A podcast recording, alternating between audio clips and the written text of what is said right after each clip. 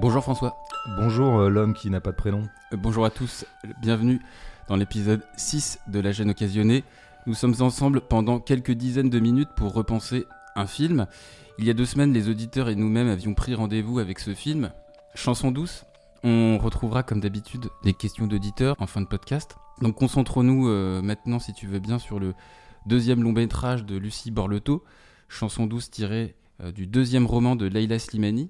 Dans cette adaptation du prix Goncourt 2016, Karine Viard interprète Louise, une nounou quinquagénaire chevronnée. Myriam et Paul, couple de CSP+, trentenaire de l'Est parisien, l'emploient pour veiller sur leur nouveau-né Adam et leur enfant Mila. Le film transpose à l'écran l'histoire de cet employé à domicile impliqué corps et âme dans son travail, esselé dans sa vie privée, et qui commettra deux infanticides, à savoir la progéniture de ses employeurs, un drame inspiré d'un fait divers, filmé comme un fait divers, au plus près de sa matière. Ouais, ça, moi j'aime bien les faits divers et voilà, c'est toujours intéressant de partir des faits divers qui sont toujours une compression de vie. C'est pour ça que l'art adore s'en emparer parce qu'on y voit toujours une condensation de faits existentiels qui euh, pour l'essentiel, sont en général euh, dispersés dans le quotidien. Là, on les ramasse ensemble et ça permet d'avoir une compression comme ça. Bon, alors après, cela dit, moi, je suis jamais très fan des maxi faits divers ou des macro faits divers, euh, ni euh, dans la vraie vie, ni au cinéma ou en littérature. Pourquoi? Parce que Là, on a affaire à un macro fait divers. Hein. Une nounou qui tue les deux enfants dont elle a la charge depuis quelques mois, mm. c'est pas rien. Hein. Euh, l'infanticide en soi, c'est déjà pas rien. Le double infanticide, c'est vraiment pas rien. Et la nounou qui tue, bon, etc. Dans la baignoire même de bon de l'appartement euh, où elle est employée, euh, c'est du lourd, quoi. Mm. Et il y a des films comme ça. Il y avait eu un film, par exemple, sur l'affaire Flactif. Hein, un couple avait tué une famille entière, la famille des voisins d'en face, par jalousie sociale, entre autres choses. Il y aura sans doute un jour un film sur Xavier Dupont de Ligonnès, etc. Les macro criminels comme ça. Et on se heurte toujours à un problème, c'est que le fait divers est tellement vertigineux qu'il est évidemment inexplicable. C'est qu'à un moment, il y a toujours un mystère sur le passage à l'acte. Alors, ces films se heurtent toujours à ça, c'est-à-dire qu'à la fois, ils voudraient tout expliquer, ils voudraient expliquer, donner une causalité, et en même temps, tout en signifiant bien qu'il n'y a, pas de cause. Alors, par exemple, dans le roman, Léla Slimani, qui je crois d'ailleurs euh, avait euh, un sens du récit tout à fait américain et donc le, maxi fait divers elle savait que c'était aussi un produit d'appel tout à fait intéressant et de fait ça a marché. D'ailleurs elle elle le mettait au début hein, mm. euh, à titre proleptique. Le bébé est mort c'est la première phrase du voilà tout à fait. ça commençait par et puis après voilà parce qu'il y a une façon aussi d'accrocher un peu donc euh, on voit bien que la Simani a un art du récit comme ça du cliff comme on dit hein, d'accrocher tout de suite l'attention par une espèce d'effet proleptique fort. Bon mais après elle se retrouvait un peu embarrassée par son gros fait divers attractif. C'est-à-dire et donc elle cumulait les causes c'est-à-dire qu'il y avait une espèce de système de causalité. Alors, euh, il y a une choucroute de causes dans euh, Chanson douce, euh, le livre. C'est-à-dire qu'à la fois, il y avait le passif psychologique de la nounou, dont on comprenait que sa fille lui avait été arrachée, euh, que son mari l'avait quittée, peut-être dans des conditions un petit peu douloureuses et conflictuelles.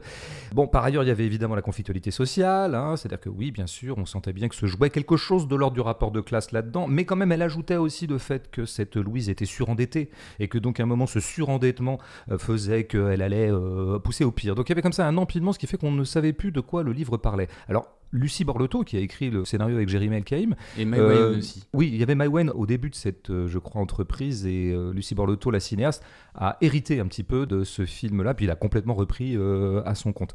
Ils ne pouvaient pas faire autrement que de garder le macro fait divers, ils n'allaient pas le virer, hein. je veux dire, c'était quand même l'essence même du livre, sinon le cahier des charges n'aurait pas été rempli. Ils font droit un minimum à ces espèces de petites causes que je viens d'égrener. Hein. Mm. Il est question du fait que Louise a des problèmes d'argent, il est question du fait que sa fille lui aurait été retirée ou quelque chose de cet ordre-là, mhm. mais de façon extrêmement minimale. On a l'impression que Borlotto et El Kaïm ont voulu se débarrasser de ça. Et que eux, ils ont une idée assez géniale pour rendre compte de ce que le cinéma et la littérature ont tellement de mal à restituer, à savoir le côté totalement opaque d'un passage à l'acte aussi vertigineux et aussi euh, terrifiant, mhm. qui consisterait par exemple à tuer deux enfants d'un coup. Eh bien, ils ont l'idée du poulpe. Et ça, c'est une idée qui n'était pas dans le livre. Hein. Mm. Motif bizarre qui apparaît dans le film au moment où euh, le couple euh, Myriam et Paul trimballent leur nounou jusque dans le lieu de vacances. Alors, à Formentera. Je, je sais pas. C'est à Formentera, ouais. D'accord. Et donc il y a des poulpes qui sèchent un moment, hein, qui sont en train de sécher, pendus à un fil, un peu comme du linge, comme ça peut se faire ici ou là. Et on voit que Louise s'arrête sur ces poulpes. Elle les regarde, elle a l'air perturbée. Point barre. Fin du motif. Et le motif reviendra au moment où il y a une poussée de délire de Louise et euh, pseudo-hallucination. elle, elle a une espèce d'hallucination. Il fait que les poulpes sont en, en train d'envahir son petit appartement. Mm. Bon, si vous voulez, d'une part, je pense que c'est une idée géniale de cinéma parce que le poulpe, c'est pas rien comme créature. Quand j'ai vu ces scènes, je me suis dit, putain, c'est bizarre que le cinéma n'utilise pas plus les poulpes. Comment se fait-il qu'on utilise aussi souvent Juliette Binoche et aussi peu souvent les poulpes, alors que le poulpe a une puissance cinématographique bien supérieure Mm. Parce que c'est un animal, les animaux, on sait très bien que c'est les meilleurs acteurs du monde, mais Mm. par ailleurs, c'est un animal qui est à la fois fantasmagorique et tout à fait réel. Il est tout à fait organique, mais en même temps, il vient un peu de loin, de la préhistoire, des profondeurs marines. Il évoque tout un, il évoque un peu les méduses et c'est des espèces de créatures primitives originelles, quoi. Un Le- milieu sous les mers aussi. oui, tout ça, c'est-à-dire que c'est c'est à la fois euh, fantasmatique et réel. Par ailleurs, le déplacement du poulpe, c'est quand même tout à fait fascinant. Enfin bon, c'est génial. Et d'avoir finalement concentré tout ce qu'il pouvait y avoir d'opacité dans un tel geste absolument inexplicable en dernière instance, dans ce motif-là, ça témoigne d'une grande euh, maîtrise des moyens du cinéma, dont, à mon avis, le film fait preuve pendant deux heures. Et c'est bien pour ça que je l'aime. Mm. Puisqu'on est sur l'adaptation, le passage euh, du roman au scénario, la réalisatrice dit dans une interview souvent ce qui est difficile quand on adapte, c'est d'enlever. Et là, je n'ai eu qu'à rajouter des scènes. Euh, je ne saurais pas expliquer comment ces idées me sont venues, mais c'était une façon pour moi de m'approprier l'histoire. Euh, et en effet, donc on a plusieurs scènes qui ne sont pas dans le livre, comme tu viens de le dire, comme euh, cette scène avec les, poulpes. Et puis la, scène aussi où Louise urine dans le pot des enfants devant eux. Le passage du roman au scénario, toi qui as pratiqué cet exercice avec le film Entre les murs, qu'est-ce que t'inspire ce travail fait à, à ce niveau sur Chanson douce Il est évident qu'une adaptation trahit toujours le livre. Bon, pourquoi il le trahit? D'abord pour une raison, c'est que dans le film, il n'y aura jamais ce qui est l'essence d'un livre, à savoir son style. Mm. On a perdu sa matière, qui est la matière verbale. On est passé à une autre matière. Passer d'une matière à l'autre, c'est totalement trahir les choses. Donc toute adaptation est une trahison. Alors après, dans le cadre du chanson douce de Léla Simani, moi ça me dérange vraiment pas que le style n'y soit pas, Mm. puisque le style n'y était pas non plus dans le livre. C'est-à-dire que quoi qu'on pense de ce livre, qui était plutôt bien fabriqué, plutôt bien narré, pas bête sur son fond, on y reviendra, de fait, il était de toute façon écrit absolument scolairement. Donc je n'ai pas à faire le deuil du style de Léla Slimani devant le film, au contraire, je suis plutôt content d'en être débarrassé.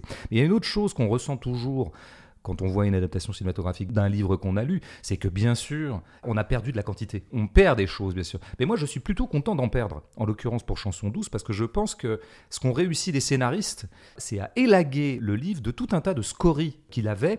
Alors, on a gardé le fait divers, mais moi, je vais, dire un truc fondamentalement. Je crois que je peux aimer le livre, mais surtout je peux aimer le film, pratiquement indépendamment de son fait divers final. C'est-à-dire que pour moi, le film parfait, mais évidemment, il était impossible eu égard à, à la matière qu'il avait à adapter, ça serait un film qui n'aurait parlé que de l'ordinaire de la vie d'une nounou chez un couple bourgeois de l'Est parisien, Mm. comme tu l'as dit tout Mm. à l'heure. L'ordinaire. Et le projet de ce film aurait été de montrer que l'ordinaire même, indépendamment de sa déviance sanguinaire, l'ordinaire même est déjà déviant. Et c'est ça le grand pari, je pense, d'un cinéma, euh, je vais dire, de la structure. C'est-à-dire que, en fait, pourquoi est-ce que je n'aime pas les poussées scénaristiques fortes?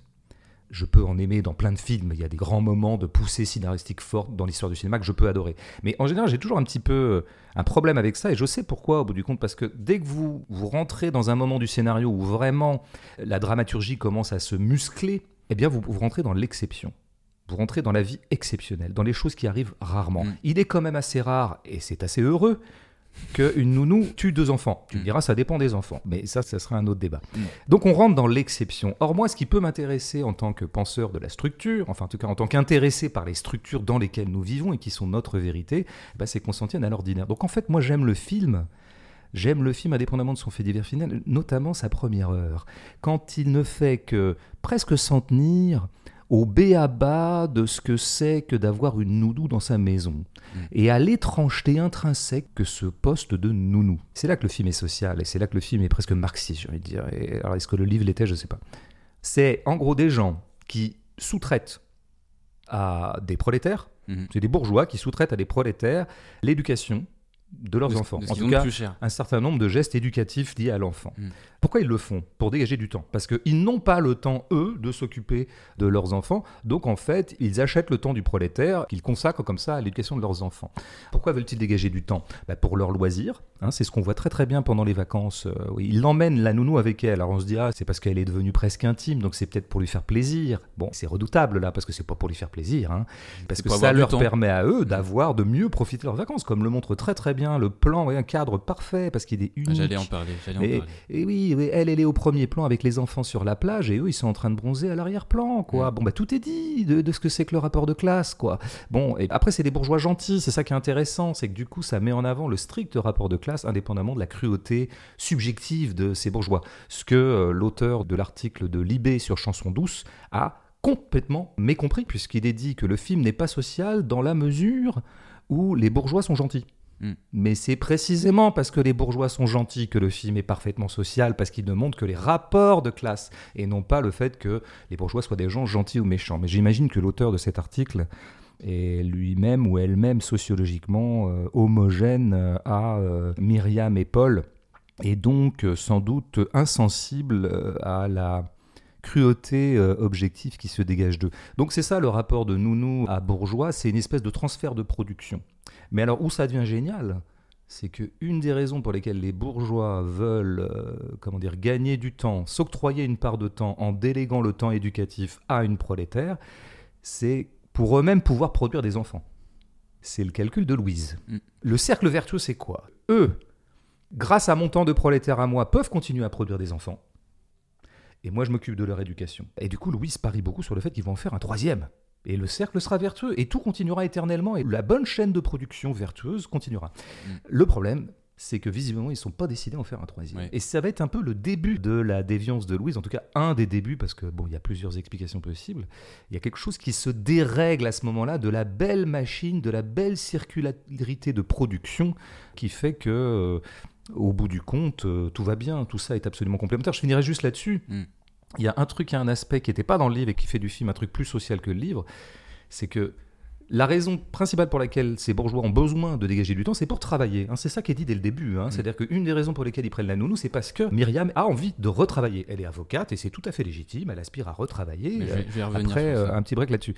Voilà, du coup, on se retrouve euh, devant des gens qui veulent absolument travailler. Et je pense que la- une des clés politiques du film, elle est fournie par un drôle de personnage qui débarque, joué par une drôle d'actrice, qui est plutôt exogène au casting habituel du cinéma français, qui s'appelle Noël Renaud, et qui est une amie en fait de Lucie Borlotto, et qui est une metteur en scène hein, d'avant-garde, euh, avec laquelle Lucie Borlotto a pu travailler. Qui joue la maman Euh, ouais, qui joue la belle-mère, enfin La la, belle- maman de Paul, donc La la, maman d'Antoine ouais. Reynard, qui apparaît deux fois et qui, notamment la deuxième fois, euh, fait Chez une espèce eux, de petit ouais. procès, je dirais, de- d'inspiration 68 arde, et dans ma bouche, c'est tout à fait euh, positif de le dire comme ça, en disant mais qu'est-ce que vous avez avec le fait de vouloir bosser à ce point-là? Mm. le, grand problème de ces gens, c'est qu'ils ont envie d'être hyper productifs.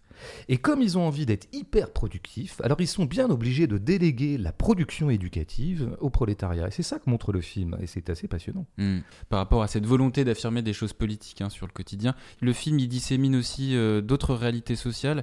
Si on prélève par exemple les scènes au jardin d'enfants, le métier de nounou il est exclusivement exercé par des femmes.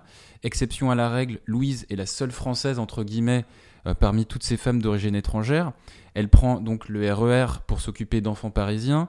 Elle habite euh, seule en banlieue dans un, appartement vétuste. Et puis, donc en, vacances à Formentera, on a cette scène aussi originale de texto où euh, les messages apparaissent dans le plan.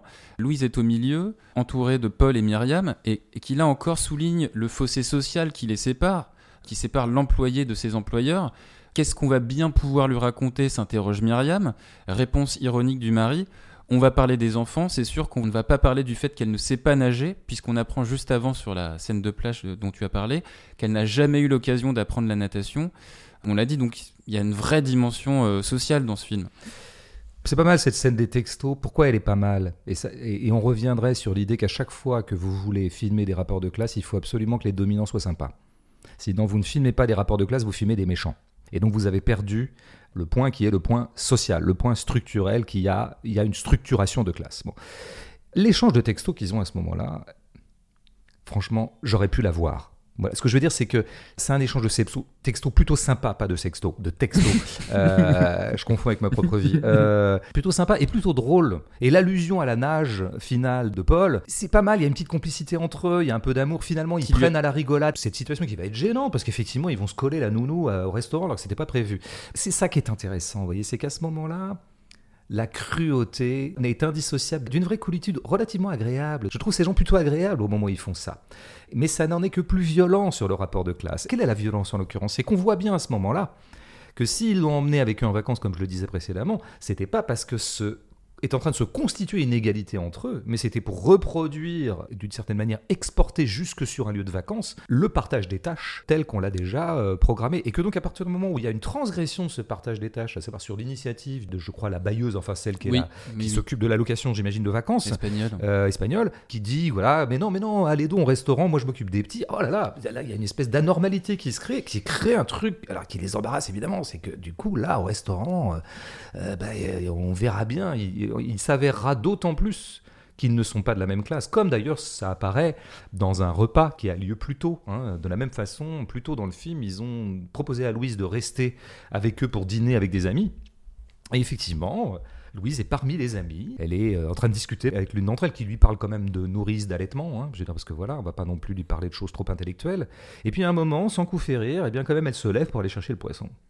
C'est-à-dire que s'ils ont convié Louise au dîner, c'était pas simplement parce qu'ils considèrent qu'elle commence à maintenant faire partie de la famille, mais c'est aussi parce que bah, ça leur permettait de ne pas euh, s'emmerder, notamment à Myriam. Parce que euh, tu l'as dit tout à l'heure, les nounous sont des femmes. Ah oui, ça c'est intéressant, ça. Hein. C'est quand même les nounous sont essentiellement des femmes. Donc il y a une absolue sexuation de cette fonction-là, mm. qui est une fonction tout à fait importante dans notre champ social. Et c'était quand même à mettre au crédit du livre de Léla Slimani d'avoir mis ça en avant. C'est-à-dire finalement d'avoir, d'avoir posé son livre dans un lieu tout à fait stratégique du corps social contemporain, à savoir la nounou. Même si c'est pas d'hier, en fait, parce que parce que c'est là que le film devient quand même aussi un film. Et on retrouve d'ailleurs ce qui était déjà euh, là dans le premier film de Lucie Borlotto qui était très très beau, qui s'appelait Fidelio, où les problématiques féministes de partage des tâches, de partage des genres étaient absolument là, puisqu'il s'agissait de faire droit à cette espèce d'oxymore d'une femme marin, hein, qui était attendue au port par son homme. Donc ça intéresse Lucie Borlotto, tout ça.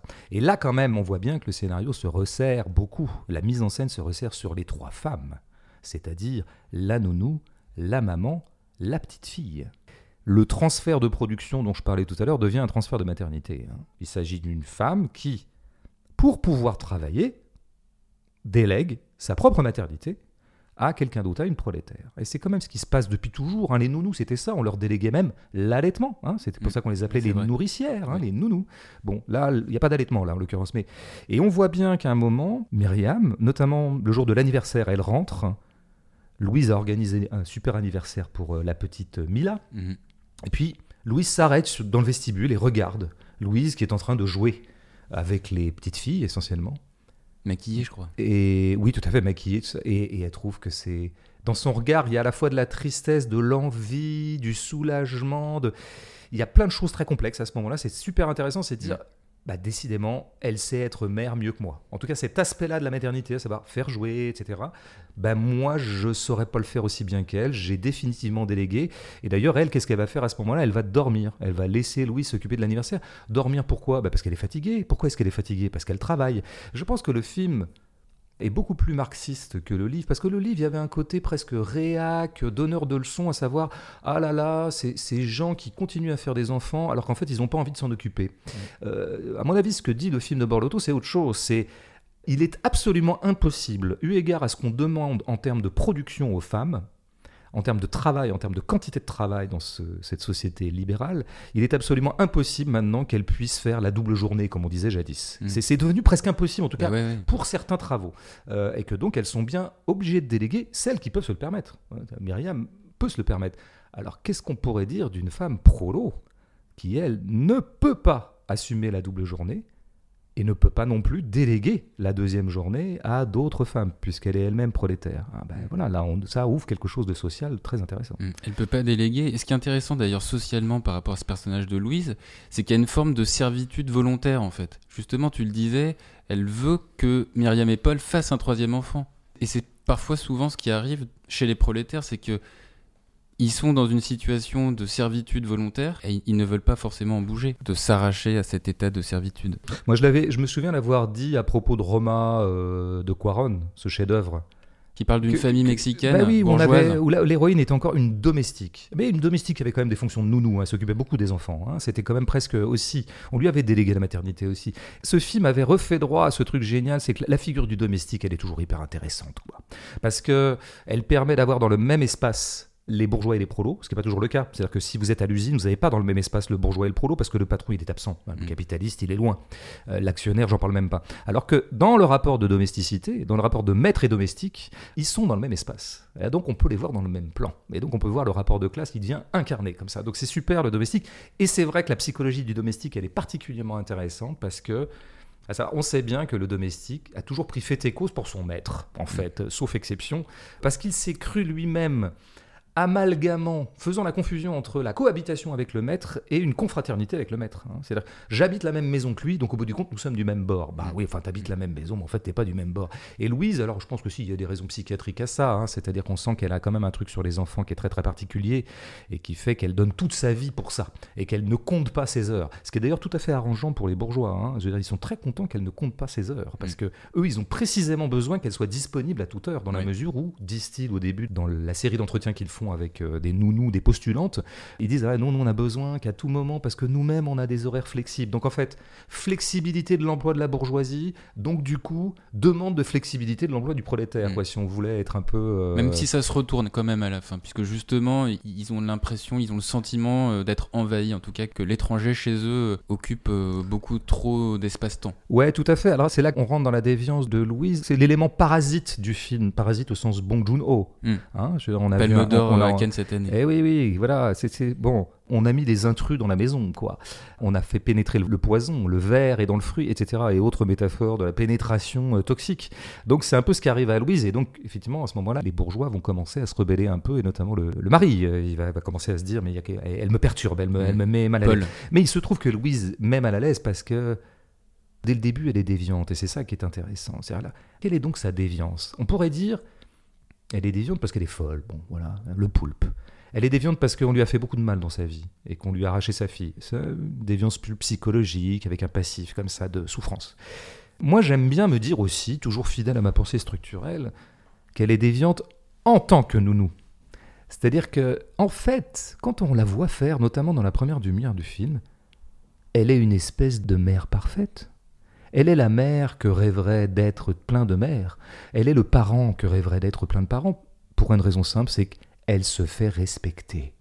Elle a de l'autorité. Ah. Et la petite Mila, elle ne bronche pas. La petite Mila, elle apprend qu'on ment pas. Euh, la petite Mila, Elle elle, apprend qu'il faut finir son yaourt, etc. Donc on a des gestes d'autorité dont rêvent visiblement beaucoup de gens dans notre société voie de- d'hypertrophie autoritaire, qui appellent toujours à ce que les parents reprennent un peu en main tout ça, quoi. Et alors on voit ce que c'est que l'autorité. On voit ce que c'est que l'autorité. On voit que l'autorité c'est une déviance dans cette scène précisément du yaourt. hein.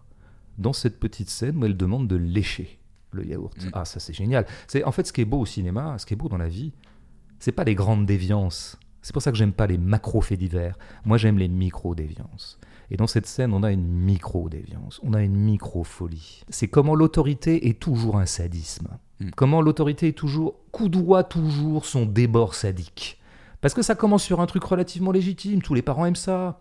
Faire respecter à l'enfant le fait qu'on ne sort pas de table n'importe quand et on finit d'abord sur l'assiette. Bon, Pas faire de gâchis. euh, Donc là, tous les parents devant l'écran se disent oui, elle a bien raison. On l'a- oh, Mila, il faut la rappeler, puis elle fait ça bien. Et sauf que lèche. Ah tiens, c'est bizarre quoi. Le geste autoritaire est immédiatement pour moi un geste de déviance psychiatrique, ce qu'on voit aussi très bien dans une autre scène au parc, quand elle va reprendre le jouet qu'un enfant a pris à Mila. Pauvre enfant qui a pris des jouets, voilà, Mm. les jouets ça circule. Ben non, ben voilà, elle va l'engueuler. Et là, on entrevoit que dans tout parent qui sait se faire respecter, il y a un nazi qui sommeille. Enfin, il y a un nazi euh, en germe. Donc, euh, moi, j'aime assez que le film mette en évidence que la parentalité parfaite est une douce folie. Je me permets une petite incise amusante sur ce film. Ce fait divers a intégralement été tourné en été. Mais est-ce que, est-ce que ça serait pas la blague de l'année, ça? Moi, je- moi, moi, vraiment, je suis fan. Je suis fan et c'est bien parce que ça va, ça va relancer ce podcast. Les gens veulent de l'humour, les gens veulent rire, les gens en ont marre de la crise, les gens en ont marre des grèves. Donc, euh, un bon jeu de mots et ça repart. Ouais, c'est reparti. Ouais. Donc on, on parlait de la domestique, domestique en tant que personne. Parlons un petit peu du domestique en tant qu'espace. Euh, à discuter, hein, mais il me semble que ce fait divers, l'origine de sa violence prend sa source dans l'espace, le manque d'espace. Euh, dès la première scène, la mise en scène amène le spectateur à comprendre que les personnages en manquent. Myriam, jouée donc par Leila Bekti, fait prendre le bain à son bébé, et sur les rebords de la baignoire, nous avons une quantité élevée de tubes de savon et de crème hygiénique qui délimitent l'espace dans lequel les bras de la maman peuvent se mouvoir. Et c'est assez subtil, mais en se levant pour quitter euh, précipitamment la salle de bain, elle fait tomber un de ses tubes. La séquence d'après nous le confirme. Elle dit à son mari, dans ce champ contre champ qui tourne dans le sens inverse des aiguilles d'une montre, qu'elle étouffe et souhaite faire appel à, à une nounou pour sortir de ce confinement physique et psychique. Tout au long du film, il est d'ailleurs question pour les parents de se projeter sur l'acquisition d'un autre appartement pour que chacun des enfants ait leur propre chambre. L'une des pensées de l'écrivaine Leila Slimani au moment d'écrire Chanson douce par de l'alpha divers, c'est une réflexion qui s'interroge sur l'espace domestique comme espace politique, de guerre, de domination. On s'écoute un extrait d'interview et on en parle. Je crois que la grande contrainte de, de l'écriture de ce livre, c'était la question du quotidien. Moi, je voulais raconter l'espace domestique et je voulais essayer de montrer que l'espace domestique n'était pas, contrairement à ce qu'on imagine, un refuge, un espace de, de douceur, de paix ou de tendresse. Je voulais montrer que l'espace domestique était un espace politique, un espace de guerre, un espace de violence, un espace de domination, euh, que ce soit entre les, le père et la mère, entre l'homme et la femme, entre les adultes et les enfants, entre les employés et les domestiques. Donc ce sont toutes ces relations de pouvoir que je voulais mettre un peu en, en avant et je voulais montrer voilà toute la violence qui existe là-dedans. Et l'étranger, l'étranger quel qu'il soit, de par sa nationalité, sa classe sociale ou parce qu'il est simplement étranger au cercle familial, qui entre dans l'intime, va à la fois révéler des choses sur cette intimité-là et en même temps perturber la, toutes les règles et la façon dont ce, ce cercle intime avait l'habitude de, vivre. Donc c'est aussi cette perturbation qui m'intéressait. Comment on accueille l'autre? Comment est-ce que l'autre nous dérange? Comment est-ce qu'on est incapable de permettre à l'autre d'appartenir finalement à, notre cercle, à notre monde? Donc c'était ces mécanismes aussi de rejet et d'acceptation que je voulais essayer de d'explorer. Ouais, le, premier truc qu'il y aurait à dire sur ce livre, et, a fortiori ce film, parce que dans le film on le ressent davantage, c'est qu'effectivement 90% se passe dans, dans, un appartement. 90% du temps, pratiquement. Surtout que c'est un appartement qui n'est pas bien grand. Hein. On, a, on, a, affaire à des riches, mais on a, des riches bah, qui, évidemment, euh, sont obligés de se taper le, prix du mètre carré de, de Paris République. Donc, euh, alors, évidemment, donc, on ressent quelque chose comme le confinement, tout ce que tu as dit, très très bien. Hein. Mais ça, c'est pareil. Ce qui m'intéresse beaucoup là-dedans, c'est qu'on sent qu'un appartement en lui-même, qui est la chose qui nous est la plus familière, hein. nous habitons tous des appartements, des studios plus ou moins grands, hein, ou des maisons. Bon. Ça, c'est vraiment pratiquement le lot commun de l'humanité, à quelques sans-abri près. Eh bien, cette chose qui nous est la plus familière est sans doute aussi la plus étrange. Et moi, ce que je vois dans le film, c'est ça. C'est comment m'apparaît comme très étrange le fait d'habiter dans un appartement. Et je pense que, oui, dans la continuité de ce qu'a dit Léla Slimani de son livre, et je crois que le film ne fait que radicaliser les choses de ce point de vue-là, c'est d'abord un film sur l'espace domestique. L'espace domestique, ça se passe là-dedans, et c'est là-dessus aussi. Qu'est-ce que ça induit, cet espace? Et le cinéma, en tout cas le film de Lucie Borlotto, a cette fonction, cette efficace-là, de rendre étrange cet espace absolument familier. Ce qui me paraît, moi d'ailleurs, le programme de bien des films que je peux adorer. C'est un drôle d'espace, l'appartement, notamment où habite une famille, l'appartement familial. Pourquoi? Parce que c'est un espace de promiscuité, de chaleur, de tendresse, hein, mais aussi de séparation. Hein, C'est-à-dire que chacun a sa chambre, chacun a son espace, et en même temps, on est un peu ensemble, on est séparés, c'est cloisonné, mais pas. Il y a cette drôle d'intimité qui est toujours virtuellement sexuelle. Voilà. Le film, ne fait que radicaliser cette substance déjà, je dirais encore une fois, prédéviante de ce dispositif familial. Quoi. Il y a une scène qui, je trouve, actualise très très bien ça. C'est la scène du cache-cache. Ça paraît bizarre un cache-cache comme ça, mais...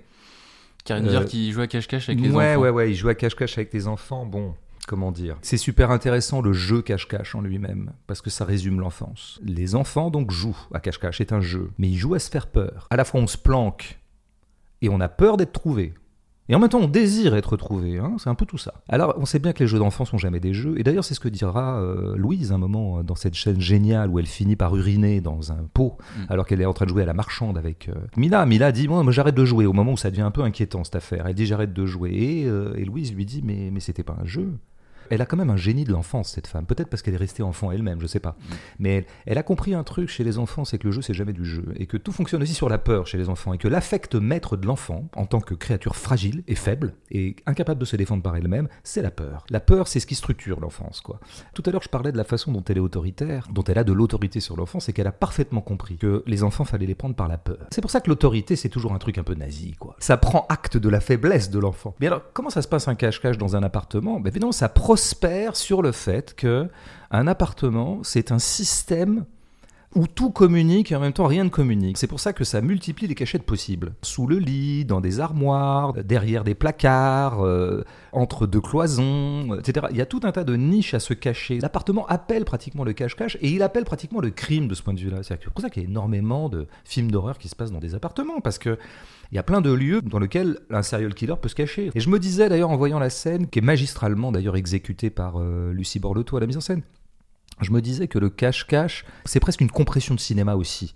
En tout cas, de cinéma d'angoisse. Parce que le cinéma d'angoisse, Mm. c'est toujours une dialectique entre les apparitions et les disparitions. Je veux dire, c'est comment on fait apparaître un corps et à quel moment. C'est tout un art d'absenter un corps, qui est le corps de l'agresseur, et de le faire réapparaître au bon moment de sorte qu'il nous angoisse. Ben, c'est exactement ce qui se passe. Mm. Et ce, que Lou- ce dont Louise a le génie, parce que on est du point de vue des enfants, comme on est toujours dans les films d'horreur, on est toujours du côté de la victime. Et puis Borlotto, je trouve, casse le point de vue au bon moment. Elle casse le point de vue, c'est-à-dire qu'on se retrouve sous le lit avec Louise. Et on voit qu'elle a une espèce d'air impassible, assez inquiétant, Mm. et qu'elle les fait mariner, quoi. Elle les fait mariner dans leur peur. Et elle réapparaît euh, dans l'embrasure d'une porte.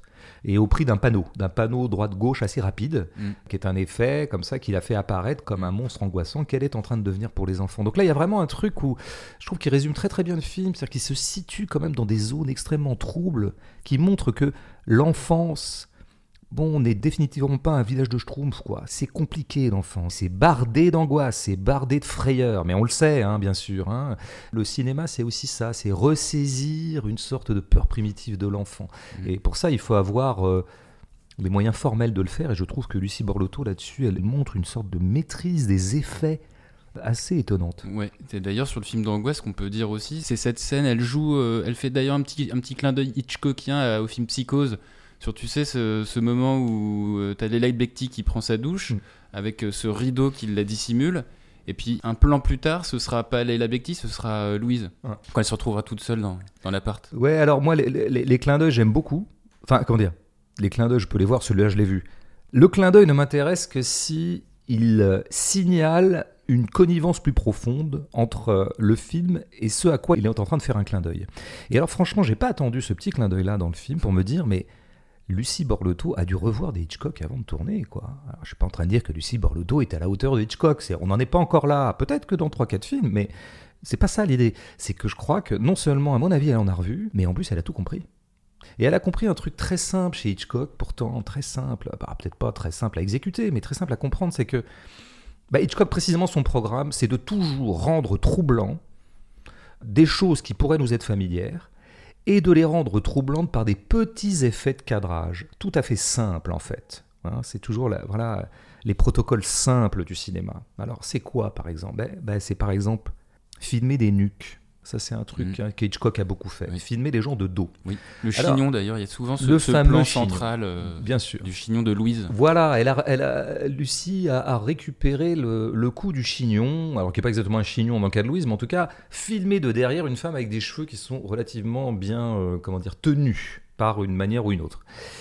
Alors souvent, chez Hitchcock, on a interprété ça comme euh, du fétichisme, hein, fétichisme du chignon. Évidemment, le chignon est sexuel. Alors évidemment, il s'agissait surtout de femmes et surtout de blondes. Donc attention, fétichisme de la blondeur et que tout ça était parfaitement sexuel. Alors tout ça est vrai, hein, puisque avec un libidino comme Hitchcock, toutes les hypothèses sexuelles sont toujours justes. Mais je crois qu'on a oublié de dire un truc, c'est que filmer quelqu'un par derrière, de derrière, plutôt pas par derrière, parce que ça c'est Hitchcock, on aurait rêvé de filmer par derrière, mais en fait il n'a pu filmer que de derrière.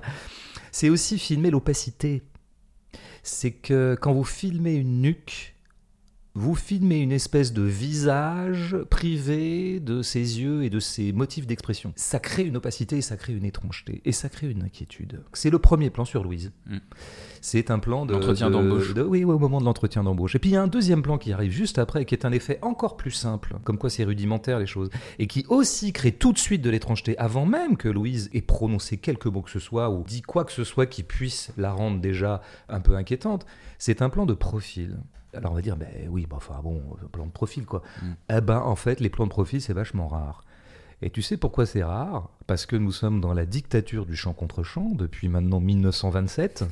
Et ça fait depuis 1927 et même avant qu'on filme toujours, quand deux personnes se parlent face à face, en gros, on met la caméra à un endroit et puis on, on- on angle vers la droite pour euh, filmer A et on angle vers la gauche pour filmer B. Ça donne Mm. des plans anglais à 45 degrés en gros, quoi. Hein, Il y a une espèce d'axe du champ contre champ, tout ça.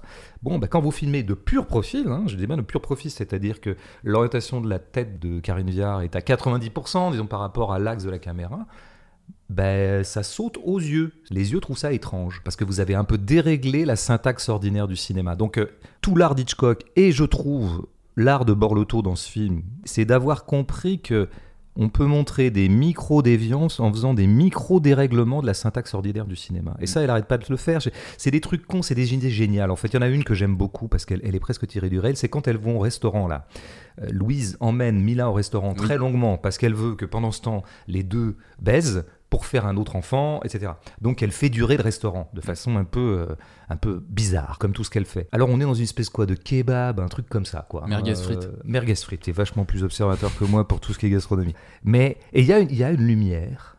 Tout ça est baigné dans une lumière, on va dire, alors glauque au sens littéral, c'est-à-dire un peu verdâtre, blafarde, on va l'appeler comme ça. Bon, c'est une lumière qui est pas très réaliste. Et en même temps, elle l'est un peu.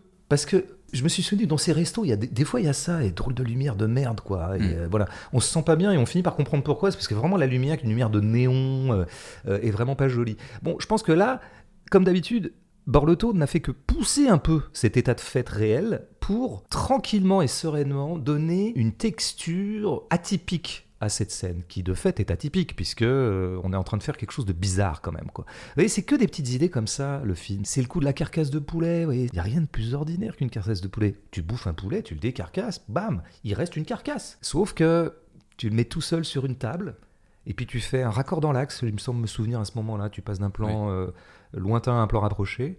Cette carcasse de poulet devient, euh, devient terriblement une promesse de crime. quoi. Bah, c'est ça la mise en scène en fait. C'est ça qu'on appelait la mise en scène. C'est quand vous avez des choses simples devant vous, simplement par des micros effets de cadrage, pas du tout spectaculaires, pas du tout jokeriens. Mm. Hein, maintenant, on va, appeler- on va- voilà, je lance cet adjectif. Eh bien, vous arrivez à, à restituer le trouble intrinsèque des choses. Mm. Voilà.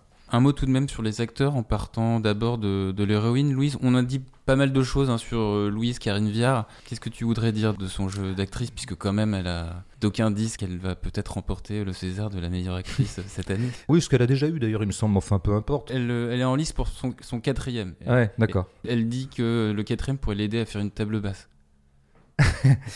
Bah, elle a de l'humour, euh, Karine Viard. Euh, moi, je veux dire, euh, bon, on- on- je, je la trouve toujours non seulement juste, mais sobre. J'ai jamais vu cabotiner. J'ai jamais vu en surjeu. Je n'ai jamais vu suspect de vouloir tirer la couverture à elle, alors que je pense qu'elle n'est pas dénuée de vanité, comme vous et moi, enfin comme tout le monde, quoi.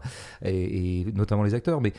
Mais elle le fait, elle- j'ai l'impression qu'elle se met toujours au service du rôle, du film, du machin. Là, il y avait un truc à faire, quoi. Il y avait un sacré truc à faire, quoi. Hmm. C'était, premièrement, être crédible en nounou, c'est-à-dire être crédible en prolo. Alors, euh, bah, je sais pas si beaucoup d'actrices françaises, euh, eu égard à leurs origines euh, sociologiques, euh, seraient tout à fait crédibles en nounou. Bah, Karine Viard nous fait partie des rares grandes actrices en activité qui sont toujours crédibles en nounou. Elle était par exemple crédible dans le clapiche quand elle jouait une femme de ménage. Il y, a- il y avait ce premier truc. Et après, il y a le premier truc de jouer la psychiatrie, de jouer la douce folie. Et je trouve que là, il y a une espèce de co-composition entre Karine Viard et Lucie Borlotto. Parce que pour moi, un acteur dans un film, c'est toujours une création quand même un peu du cinéaste qu'il Et la collaboration, là, ici, a été fructueuse parce que je pense qu'il y a tout un travail sur le visage de Louise, sur ses attitudes, sur sa sécheresse, sur sa raideur, sur sa, la netteté de ses traits. Ça, c'est aussi, c'est très Hitchcockien, ça, de ramener les choses à des traits nets. Donc, du coup, on minote pas, on grimace pas, parce que grimacer, c'est brouiller les traits. Essayons de ramener les choses à, une- à- à de la netteté. Et je trouve que Karine Viard l'a très bien fait et Borleto la met dans des cadres qui sont nets aussi. Toutes les deux arrivent à composer euh, une Louise qui fait le travail. Et c'est tout ce qu'on lui demande. Mm. C'est tout ce qu'on demande à un acteur. C'est de faire le travail du scénario, le travail de la mise en scène. Enfin, je veux dire, faire avancer le film, quoi. J'en dirais pas autant de Léla Bectic. Je trouve une actrice assez moyenne, mais qui, là, euh, bon, euh, fait plutôt bien le travail aussi. Mm. On parle quand même un peu des enfants. Ils sont très présents, les enfants. Le alors voilà, parlons des enfants en général. hein. C'est-à-dire comment on les aime pas, comment ils nous insultent, pourquoi on n'en veut pas. C'est de ça que tu veux parler, l'homme qui n'a pas de prénom. Je- on- peut en parler, mais on- en off plutôt. Là, on va se, on va off. concentrer sur Chanson douce. Dans le premier épisode qu'on avait fait ensemble, Portrait de la jeune fille en feu, tu évoquais les plans naturalistes à la Piala, cette manière naturaliste à laquelle tu te référais, à savoir le réalisateur pose sa caméra et laisse une autonomie de vie dans le plan sans forcément tout maîtriser. On retrouve ce principe un peu dans Chanson douce, comme s'il y avait par moments des injections de documentaire, dans le sens où le film incorpore des scènes avec des enfants, où il n'y a que des enfants dans le champ, et que ces enfants ne sont précisément pas en représentation. C'est très bien vu. Alors, n'exagérons rien quand même. Toute chose égale, voilà. De toute façon, à toutes les questions, on pourrait répondre toute chose égale. Ce que je veux dire, c'est que le film arrive à placer quelques incises documentaires ou pseudo-documentaires dans un dispositif scénaristique et, et cinématographique qui n'en voulait pas. On a clairement affaire à un cinéma de récit. C'est presque un film de genre, hein. on n'est Mm. pas loin de ça. Mm. Le livre de Slimani était très récit. hein. Il s'agissait vraiment de raconter une story. Et c'était aussi ce qui faisait à la fois sa sécheresse et sa pauvreté. Donc, normalement, dans ce cahier des charges narratif de faire avancer une histoire vers une espèce d'explosion finale de violence, il n'y avait pas la place pour le docu. Il n'y avait pas la place pour dilater deux, trois scènes qui n'auraient pas d'utilité narrative. Mm. Et ben malgré ça, Lucie Borlotto, parce qu'elle vient aussi du cinéma, disons, purement d'auteur, Fidelio était un film, on va dire, classiquement d'auteur, et ben là, comme elle hérite d'un film de genre, il y a quand même l'auteur en elle qui fait retour. On a bien vu, parce qu'elle arrive quand même à, infiltrer ces problématiques profondément féministes dans une, une charpente scénaristique, bon, voilà, qui était un petit peu rigoureuse. Et puis, effectivement, moi, je trouve très convaincante tous les moments où elle laisse durer un peu les scènes de jeu entre Louise et les enfants. D'abord, ces enfants, ils existent. Hein. La petite est super. C'est un casting génial. Qu'est-ce que ça veut dire de dire que cet enfant est super dans le film? Est-ce qu'elle a été bien castée? Est-ce que Lucie la dirige bien? Mm. Est-ce que cette fille est une actrice née? Est-ce que c'est juste une histoire de gueule où elle est particulièrement charismatique Ses yeux très foncés comme ça, très opaques? Moi, je pense qu'il y a quand même un art de la direction parce que je, je crois comprendre que Lucie Borlotto a dû parfois les laisser jouer pour de vrai. hein. Bah, en Et- fait, c'est ça, c'est ce que dit euh, Lucie Borlotto en parlant de Mila. Elle dit que d'elle qu'elle ne répétait jamais avec les actrices pour qu'elles préservent la fraîcheur de la première prise. Ouais, bah oui, c'est ce qui est une grande technique, euh, je dirais, d'un cinéma d'inspiration naturaliste, justement, hein, et notamment avec les enfants, où il faut absolument les laisser, euh, d'une certaine manière, euh, faire un peu ce qu'ils veulent, et c'est là qu'on obtient une certaine fraîcheur. Mais même le bébé est parfait. Le bébé dont j'ai appris rétrospectivement par quelques agents secrets du Mossad que je peux connaître, que en fait c'est une fille, c'est la Ah oui. fille de Lucie, Euh, oui, elle-même. Bon, voilà, voilà. On est informé ou on n'est pas informé, je veux dire, on a des contacts, on est, on est, on est, quel- on a le bras long, on n'a pas le bras long, monsieur, qui a pas de prénom. Donc non, voilà. Moi, alors moi, il y a- il y, a une scène docu d'ailleurs que j'aime bien. D'ailleurs, dans ce registre, Karine Viard est super parce que par exemple, quand elle joue avec les filles dans l'anniversaire, là, on sent bien que c'est Karine Viard à un moment qui a joué avec les enfants sur le tournage, quoi. Bah ouais, elle s'est bien Et, elle le fait hyper bien et elle est, elle est nickel quoi. Je veux dire, elle fait très très bien tout ça. Moi, il y a un moment que j'aime beaucoup, c'est quand elle masse un peu, alors, je sais pas, elle, elle enduit Oui. le bébé de quelque chose. Moi, j'y connais rien en bébé, donc euh, euh, C'est qu'est-ce pour pas que la, la peau s'assèche. elle le pommade quoi, elle le, Oui. je sais pas, hein, bon. Et elle dit, alors voilà, et c'est en gros plan. Et là, on voit bien que, comment dire, il y a tout dans ce plan. Il y a à la fois la beauté d'un bébé, la magie, disons-le, soyons un peu concons, mais la magie d'un bébé. C'est extraordinaire un bébé, quoi, ce petit homme. Quoi. Et en même temps, ces gestes-là, qui sont des gestes de pure tendresse, sont des gestes bizarres, quoi. Sont toujours des gestes un peu parasexuels. Mm. Et elle dit d'ailleurs, ah mon petit rôti. mais c'est génial comme expression. C'est typiquement parce que pourrait dire une maman à son, à son Mm. bébé. Bah, ça veut dire, mon petit rôti, d'abord, tu es de la viande. Deuxièmement, j'aurais envie de te manger. Hein. C'est-à-dire la dévoration comme aboutissement de l'amour et de la tendresse. Quoi. On connaît bien ça, hein. c'est des choses qui se touchent, tout ça. Et donc tous ces plans disent un peu ça, disent le bonheur d'être enfant et la grande frayeur d'être un enfant, la belle superficialité du jeu et en même temps sa belle profondeur. Donc moi j'en aurais pris pour beaucoup plus de ces scènes-là, mais encore une fois je pense que Borleto avait une sorte de programme narratif obligé. Bon, elle pouvait pas trop s'attarder. quoi. Cahier des charges oblige. Ouais. Euh, on passe aux questions d'auditeurs. Question de l'eau. Peut-on faire un bon film à partir d'un roman moyen? Ben, euh, La preuve. Voilà. Parce qu'effectivement, je pense que vraiment, je le dis sans aucune euh, animosité. Son livre m'avait paru de bonne facture. Et encore une fois, euh, je pense qu'on peut jamais faire un film qui soit à la hauteur d'un livre qui brillerait par son texte, par mm. sa forme, par sa textualité, ça c'est impossible. Mais quand le texte lui-même est assez faible, quand la textualité est, presque secondaire, je dirais, dans le projet littéraire, ça devient une moindre trahison que de le mettre en image. Non mais c'est vrai qu'on dit souvent d'un récit euh, adapté euh, au cinéma que l'expérience littéraire est souvent euh, supérieure à celle de la transposition à l'écran. Mm. Il faudrait se le dire une bonne fois pour toutes, tous ensemble. Euh, je le disais tout à l'heure, toute adaptation est une trahison. Vous qui avez lu le livre et qui l'avez aimé, vous n'allez pas retrouver le livre à l'écran. Et comment voudriez-vous retrouver des torchons alors que vous avez affaire à des serviettes? Comment voudriez-vous euh, retrouver des légumes alors que euh, vous avez affaire à des voitures? Si on est un peu matérialiste et qu'on pense que l'art c'est d'abord brasser de la matière, eh bien, eh bien ça n'est pas sans conséquence de passer d'une matière à l'autre. Donc vous pétrissez des mots quand vous écrivez, vous pétrissez des corps et des images quand vous faites du cinéma. C'est tout simplement pas le même métier, donc ça va donner deux produits qu'à la rigueur on devrait même pas perdre son temps à comparer. Ce que j'ai beaucoup fait aujourd'hui, mais j'aurais pas dû, parce que c'est assez vain de comparer euh, un livre et son adaptation. De matériaux différents. Alexandra a plusieurs questions à te soumettre. Est-ce que ça serait pas notre Alexandra qui est un peu fan de toi? Peut-être. Parce que moi, j'ai cru comprendre qu'Alexandra était fan de l'homme qui n'a pas de prénom. elle le dit beaucoup sur les réseaux. Euh, bah, j'attends son, message privé euh, sur les réseaux eh ben, on perd pas de temps. On perd pas de temps. bravo. Super. Moi, je pensais qu'on était dévoué à la cause du cinéma. Mais en fait, je m'aperçois que c'est un bésodrome. Bravo. Donc, elle, elle, a plusieurs questions que je vais me permettre d'édulcorer parce que certaines d'entre elles ont, été, ont déjà trouvé réponse. D'accord.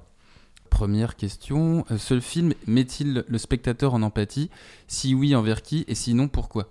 Bah, je pense que ça serait une des raisons pour lesquelles j'aime bien ce film, c'est qu'il n'est pas obsédé par le fait de maintenir de l'empathie entre ses personnages et son spectateur, ce qui est, la grande obsession mortifère et perdante de tant de films, et notamment de films français. Il faut jamais être obsédé par le fait de rendre sympathiques les personnages. Ce qui est intéressant, c'est de dire, je vais essayer de raconter une histoire intéressante, de produire des situations intéressantes, pas des situations sympathiques. Et donc là, je pense qu'on peut très bien ressortir du film en se disant, ce couple de bourgeois là... Euh, Bon, on les aime bien, ils sont assez cool, ils sont assez sympas, ils sont, ils sont pas hyper méchants, mais enfin, c'est quand même, ils, ont tous des bourgeois cool, quoi. Hein. tout ce qu'on peut détester chez les bourgeois cool. Qui sont pas détestables malgré leur coolitude, mais à cause de leur coolitude. Hein. il faut vraiment qu'ils comprennent ça. J'ai lu un livre là-dessus qui est sorti cette année euh, qui était pas mal, mais hmm. visiblement qui n'a pas été si bien compris. Euh, Je vois pas à quoi tu fais allusion. quant à Louise, il y a trop de choses qui la sauvent. Au bout du compte, on sent bien qu'il y a une immense douleur derrière euh, l'attitude de cette femme, une grande détresse affective. Euh, elle en a pris plein la gueule. Ce qui fait qu'en dernière instance, on, on peut comprendre, non pas comprendre son geste, encore une fois, ce geste est incompréhensible, ce geste est poulpeux. C'est le poulpe qui parle dans ce crime final. On en sort quand même avec l'idée que Louise est effrayante, mais qu'elle est d'abord et fondamentalement et métaphysiquement une victime. Donc je pense que dans un geste chrétien final, on peut dire, bon, euh, on peut accueillir Louise au ciel. Deuxième et dernière question d'Alexandra. Est-ce qu'on entre euh, dedans ou est-ce qu'on reste extérieur au drame? Bah, ça, il faudra aller le voir, du coup, Alexandra. Ouais, c'est vrai qu'elle a euh, l'habitude, Alexandra, de poser des questions avant même d'aller voir le film. En fait, elle nous pose des questions pour dire est-ce que je vais dépenser 11 euros pour aller voir cette merde ou qu'est-ce que moi, je, Alexandra, je te conseille d'y aller vraiment parce que je pense que c'est vraiment un film intéressant et je crois que le film est assez prenant. Alors, il faut pas lire la presse là-dessus parce que la presse a pas trop suivi le film et ça, c'est très intéressant parce que je crois que c'est un produit intermédiaire et je crois qu'il n'y a pas actuellement dans la presse à disposition un cheptel critique, une espèce de personnel critique qui serait à même de comprendre la substantifique moelle de ce film ou l'art de ce film, qui est un art qui n'est pas exactement un art auteuriste, quoi, qui est un art de l'exécution, où je trouve le film tout à fait convaincant et qui me laisse d'ailleurs augurer des choses très très belles dans la suite de la carrière de Lucie Borlotto, c'est que il y a là une capacité d'exécuter des gestes de cinéma. Bon, moi j'ai lu ici que le, le film n'était pas assez social, bon, ce que je crois pas du tout, mais disons que c'est un critère, c'est pas un critère très cinématographique de dire ça. Mm. Euh, j'ai lu par ailleurs qu'il n'était pas assez violent. Euh, j'ai lu aussi dans le monde que le film s'en tenait à une sorte de platitude, euh, une succession de scènes un peu plates. C'est justement ce que moi j'aime dans le film, et j'aime beaucoup moins quand il devient moins plat, mm. quand le scénario commence à prendre du relief, et non pas à s'en tenir à la, à la belle platitude structurelle des rapports de classe. Est-ce que la critique euh, digne de son, celle qui vraiment fait œuvre de critique, continue un peu à s'intéresser aux gestes de cinéma? Si on s'intéresse à ça, alors on ne peut que constater qu'il y a là vraiment de la belle ouvrage. Enfin, moi je trouve qu'elle rate rien, tout simplement. Même quand elle fait des scènes un peu marginales, par exemple la scène de fête. À un moment, euh, Myriam et Paul vont à une fête. Pourquoi est-ce qu'ils peuvent aller à une fête? C'est parce que précisément Louise ne compte pas ses heures. Donc ça leur offre des heures de divertissement. Et c'est pour ça que filmer cette fête était important. Bon, eh ben, euh, c'est pas grand-chose, hein, cette fête. Il y a 6-7 plans, je sais pas. Ça dure 2 minutes. Bah c'est super. Voilà, je sais pas, il y a un magicien qui s'invente dans le truc, on sent qu'il drague euh, Myriam, en même temps c'est pas un problème. On, par ailleurs, on, aperçoit quelques chiens de Navarre, euh, la, troupe de théâtre, donc euh, forcément tout ça, ça rend les choses très sympathiques. Bon, qu'est-ce qu'elle rate au bout du compte dans ce film? Voilà, j'aimerais bien que les gens qui ont écrit contre le film reprennent les choses une par une et, mais, et, m'expliquent ce qu'elle a raté dans ce, beau terme qu'on appelle l'exécution, comme on parlait de l'exécution du peintre, quoi. Bon, je, je sais pas, j'attends. Bah, on attend leurs leur euh, commentaires mm. sur les réseaux sociaux. Toi, tu attends surtout les messages privés d'Alexandra. J'ai bien compris. En fait, tout est crypté finalement, hein, c'est ça mm. Subliminal. Euh, merci François pour euh, cette critique. Bah écoute, merci à toi, l'homme qui n'a pas de prénom. Notre prochain et dernier rendez-vous pour l'année 2019 sera diffusé dans 15 jours. Certains auditeurs euh, nous demandent d'ailleurs si on parlera du Ken Loach ou du Polanski. Bah, on pourrait. Malheureusement, non. Euh, moi, c'est des films que j'ai vus, euh, sur lesquels j'ai pas mal de réserves. En même temps, j'aime bien les deux. Enfin, il y, y, a du pour et du contre dans les deux. L'autre, j'ai l'impression que bon, il n'y a, rien de très très nouveau sur l'autre. Que j'en aurais dit à peu près exactement ce que j'avais dit de Daniel Blake. Euh, bon, est-ce que je dis des Loach depuis 10 ans et 15 ans? Bon, Polanski, c'est encore autre chose, quoi. Euh, j'accuse, euh, que je trouve plutôt un film bien exécuté, pour reprendre le terme d'exécution, mais je trouve assez faible sur le fond. bon, mais ça, ça nous emmènerait trop loin. Les épisodes précédents sont à retrouver sur notre hébergeur SoundCloud, les plateformes iTunes, Spotify, Deezer et Google Podcast. L'abonnement est gratuit. N'hésitez pas à devenir euh, les ambassadeurs de nos critiques en les partageant ou en prolongeant les discussions sur euh, Facebook, Twitter, Instagram ou sur le blogodo de François. Salut